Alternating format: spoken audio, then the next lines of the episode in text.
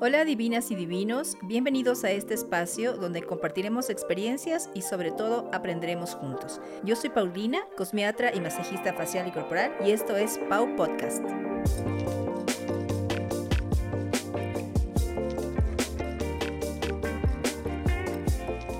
Hola a todos, ¿cómo están? Espero que la estén pasando muy bien a pesar del frío. Eh, hoy es una tarde lluviosa. En realidad está lloviendo desde ayer, ha llovido, ha llovido mucho, mucho, mucho. Hoy no ha parado de llover en todo el día en Quito. Bueno, a mí en lo personal me encantan estos días lluviosos. Amo que esté así. El clima me fascina. Desde niña siempre me gustó este clima. Me encanta, me encanta, me encanta. Así que yo soy feliz. a mucha gente no le gusta, pero yo lo amo. Bueno, el día de hoy les quiero contar sobre mi historia y mi experiencia con el cáncer. Y les quiero eh, contar esta parte que es muy, muy íntima mío, porque eh, a mi consulta siempre llegan muchas personas con diferentes problemas, ¿no? Diferentes eh, situaciones. Y nosotros como terapeutas, tanto como cosmetóloga como terapeuta de masaje, siempre estamos, no solo damos la terapia estética, digámoslo así, sino que también les escuchamos. Mucha gente incluso viene a nuestras consultas para que nosotras eh, les escuchemos. O sea, hay gente que realmente no tiene con quién hablar, no tiene quien le escuche y recurre a nosotras para, mientras estamos haciendo el masaje, mientras estamos haciendo nuestros procedimientos en, cabina estéticos, pues nos empiezan a contar sus, historias, ¿no? Y se desahogan. Y uno a la larga termina siendo también amiga de esas personas, no dejan de ser clientes y se convierten en amigas. De hecho, yo tengo muy buenas amigas, excelentes amigas, que ya son parte de mi vida, que las conocí en una cabina cuando eran mis clientes. Entonces, Em, últimamente tuve una persona que está atravesando por un problema de cáncer y le conté también mi experiencia, ¿no? Para que se sintiera un poco mejor porque eh, vino bastante devastada, bastante devastada. Entonces, eh, todo empieza cuando yo tenía tal vez unos 15 años, sí puede ser, que yo sentía una bolita chiquitica en mi, en mi gemelo derecho y no le paré mucho, mucho asunto, ¿no? Entonces esta bolita empezó a crecer, a crecer, a crecer, hasta que creció mucho y ya me empezó a doler eh, y ya se veía como, o sea, sí, ya resaltaba en el músculo. entonces mm, yo fui donde un médico, donde un cirujano vascular, porque pensé que de pronto podría ser varices. Y él me dijo, no, esto se ve como un poco extraño, yo te sugiero que vayas eh, directamente a hacer una cita en Solca, porque este, este tumorcito se ve algo sospechoso. Entonces, en efecto, saqué mi cita eh, y me empezaron a hacer todos los exámenes, ¿no? Eh, cuando me mandaron a hacer la ecografía, fue cuando yo, fue mi primer llanto en realidad, cuando empezó todo esto, porque yo salí cuando se ha terminado de hacerme la ecografía, me dijo, sabes que yo este tumor no le veo muy bien. Me dice, para mí que es un tumor maligno. Y cuando me dijo eso, o sea, fue como un baldazo de agua fría para mí. Y yo salí llorando, salí llorando y en ese tiempo yo estaba casada todavía, entonces mi esposo me consoló y me dijo, bueno, tranquila, todo va a estar bien. Y yo lloraba y lloraba y lloraba porque ya siempre hemos pensado que el cáncer es sinónimo de muerte. Entonces dije, no, ya tengo cáncer, me voy a morir, no sé cuánto tiempo me queda. Ya, hasta aquí llegó Paulina. Total que eh, pasó el tiempo, me hicieron todos los demás exámenes, punciones y todo lo demás. Y en efecto, sí, era un tumor maligno, era un sarcoma de partes blandas. Este tipo de cáncer eh, afecta al, a los nervios que están en, las partes blandas o algo así.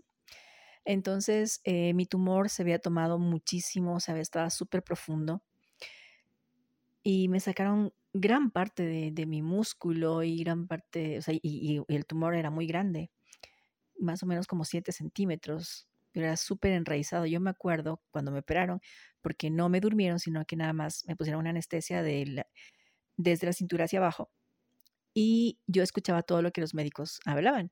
Y el médico que me estaba operando, me acuerdo que dijo, ay, esta guambra se va a quedar sin gran parte de sensibilidad en esta pierna y le voy a tener que sacar una buena cantidad del músculo porque está súper enraizado este tumor. Así fue como él, lo dijo, ¿no? Entonces yo lo escuché clarito. Y bueno, pasó el tiempo.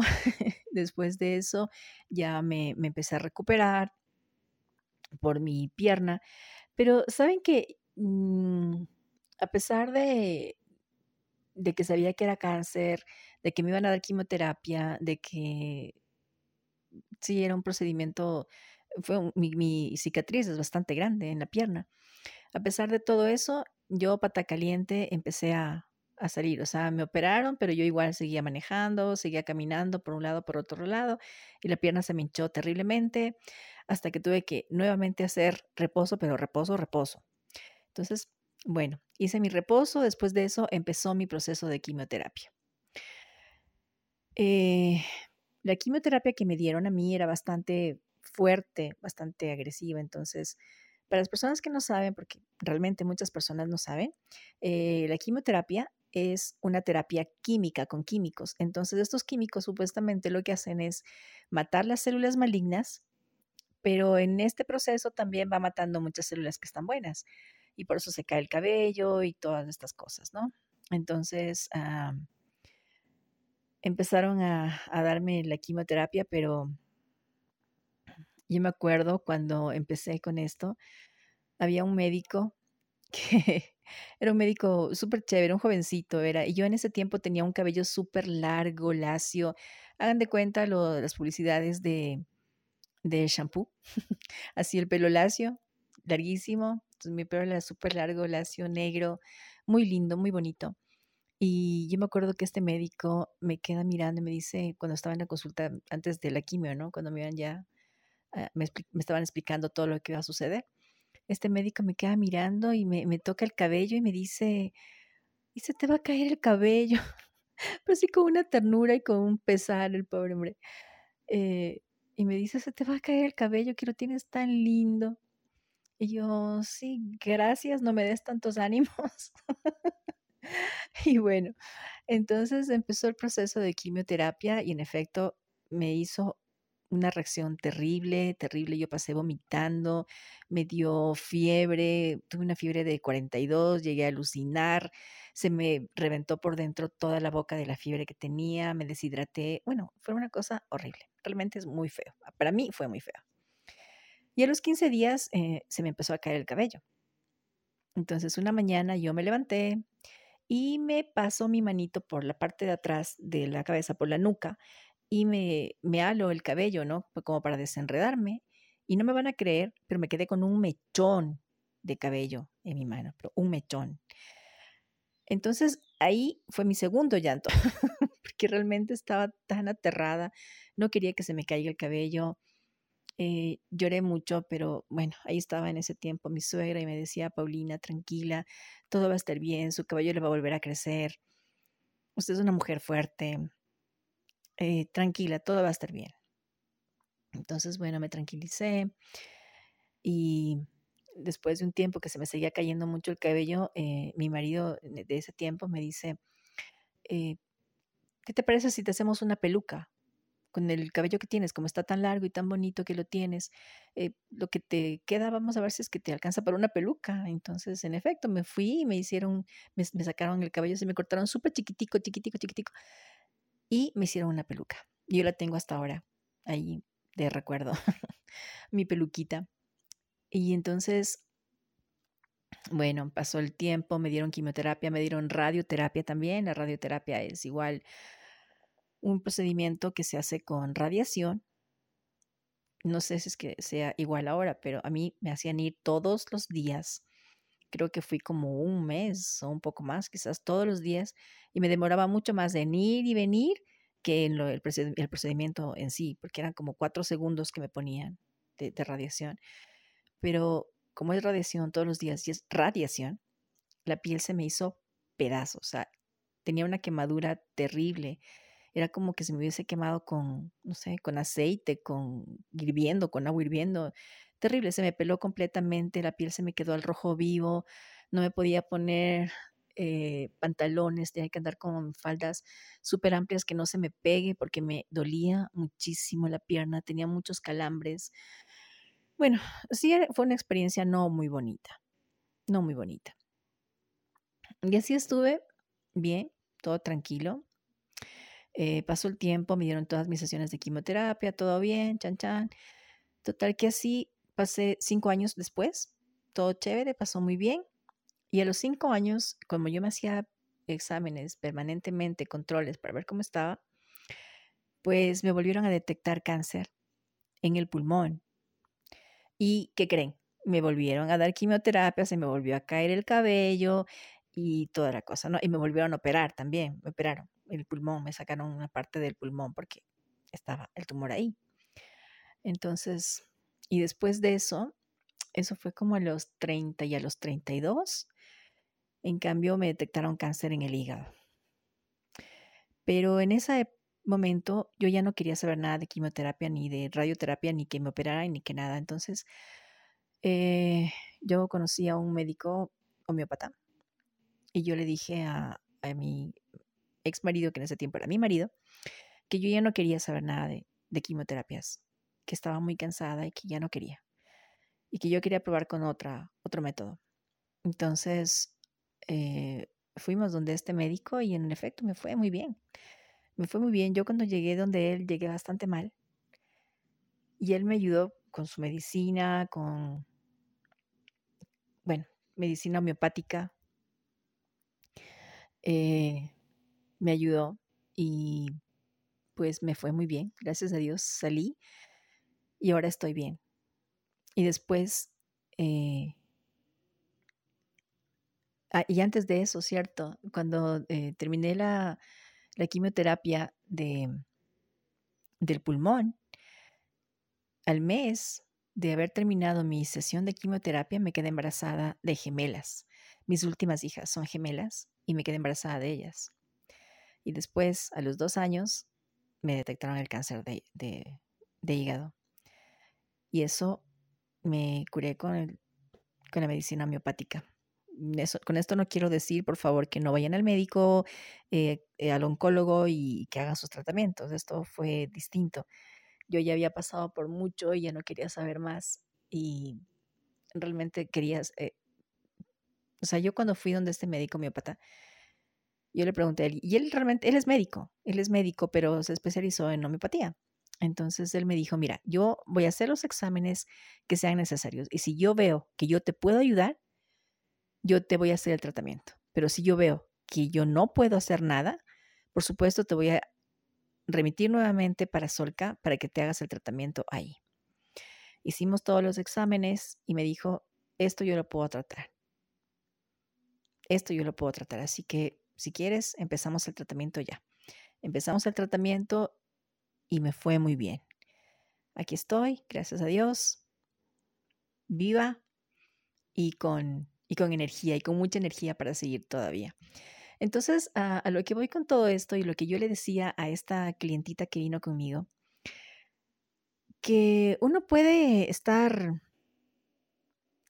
sufriendo todo el tiempo, ¿no? Y lamentándose por haber tenido cáncer o por tener cáncer y estar, ay, no, es que pobrecita yo, es que lamentándome todo el tiempo en, esa, en ese papel de víctima.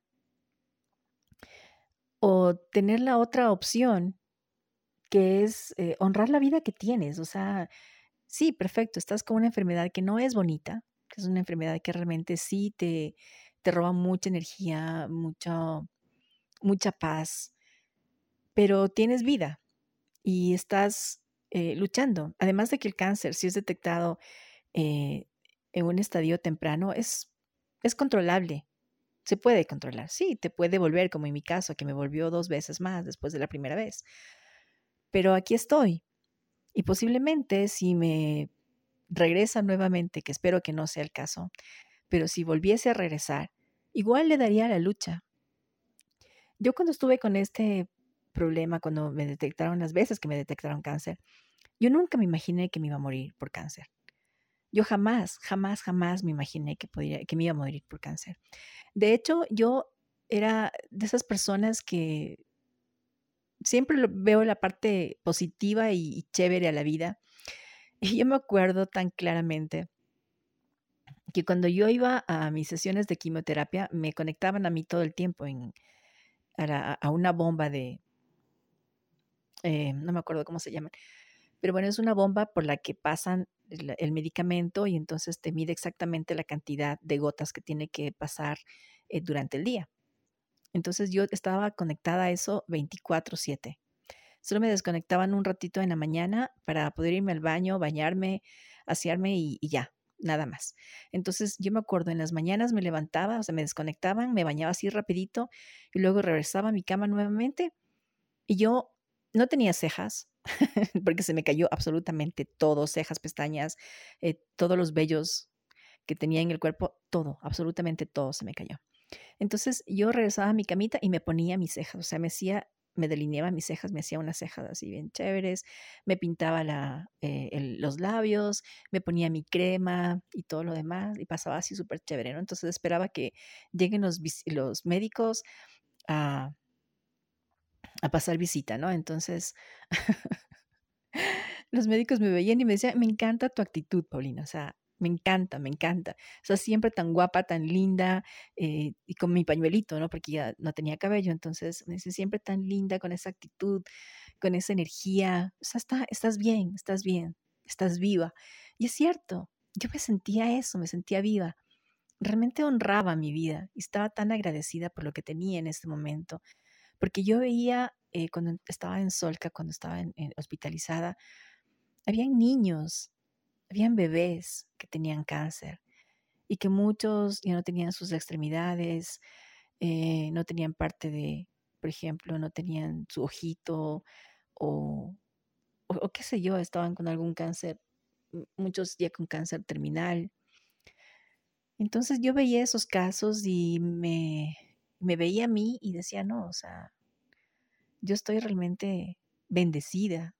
O sea, yo todavía tengo mis, mis extremidades, yo puedo caminar a pesar de, que me sacaron gran parte de mi músculo, yo puedo caminar, o sea, me quedé con mi pierna, no perdí mi pierna. Y, o sea, y eso me hacía sentir mucha, muchísima gratitud con Dios y con la vida. Y entonces yo le decía esto a esta cliente, ¿no? Le decía, no, tienes que, honrar la vida que tienes ahora agradecer lo que tienes ahora. Sí, yo te entiendo que es una enfermedad muy, muy tenaz. No es fácil, no te digo que es fácil, pero es... Eh, tienes esas dos opciones y eso aplica para todo, ¿no? Todo en la vida.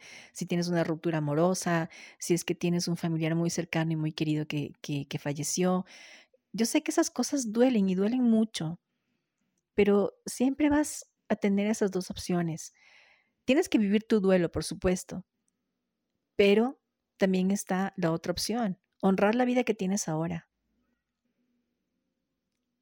y, seguir adelante y echarle ganas a la vida, porque no queda otra, o sea, estás viva y mientras estés viva, pues tienes que, vivir con intensidad y vivirlo bien y, vivir en gratitud.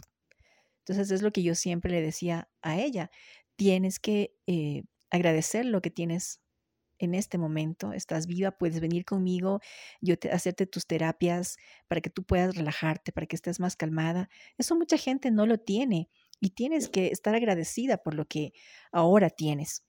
Entonces ella se fue bastante más, más tranquila y eso me, me llena realmente de, de, mucho, de mucho amor a esta profesión, de mucho amor a lo que, a lo que yo estoy haciendo.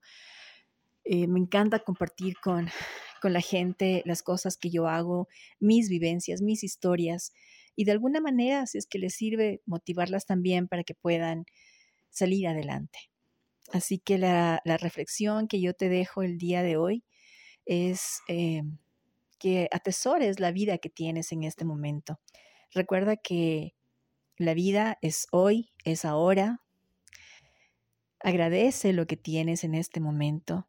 ama a las personas que tienes a tu lado, diles que las amas, abrázalas, eh, disfruta, disfruta de cada momento de tu vida.